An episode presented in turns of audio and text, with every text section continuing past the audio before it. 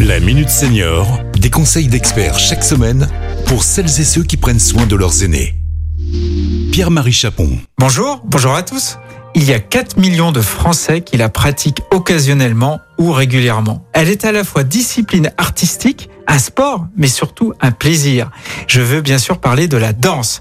Et pour en savoir davantage, je retrouve Delphine Perrin, qui est conseillère en prévention à la CARSA Bonjour Delphine. Bonjour Pierre-Marie. Alors la danse a de nombreuses vertus. Pouvez-vous nous les citer?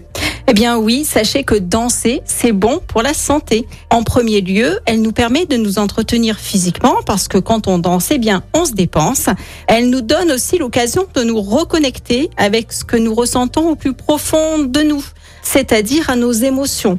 Les mouvements de notre corps, notre gestuelle, vont être guidés par nos émotions. Et de ce fait, euh, cela va nous permettre de les extérioriser. En fait, ça fait un bien fou quand nous nous déchargeons finalement de ces énergies euh, négatives ou alors nous inspirons des émotions positives. Et ce qu'on sait moins, c'est que danser permet de ralentir le vieillissement de, de notre cerveau. Eh bien oui, parce que danser nous oblige à développer notre attention, nous demande à retenir bah, des mouvements, des chorégraphies, nous demande de la coordination au niveau des pas en rythme avec la musique, euh, suivant un tempo plus ou moins rapide.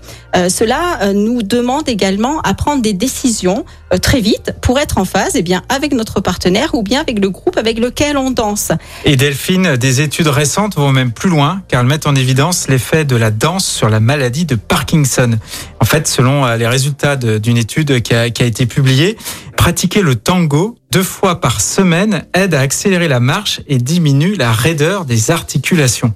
Oui, et on peut rajouter que pour bénéficier de tous ces bienfaits, notamment sur notre cerveau, comme vous venez de le dire, Pierre-Marie, eh bien, il faut pratiquer la danse, celle surtout qui vous plaît, deux, trois fois par semaine pendant une heure, c'est suffisant. Allez Delphine, on va faire un petit pas de danse.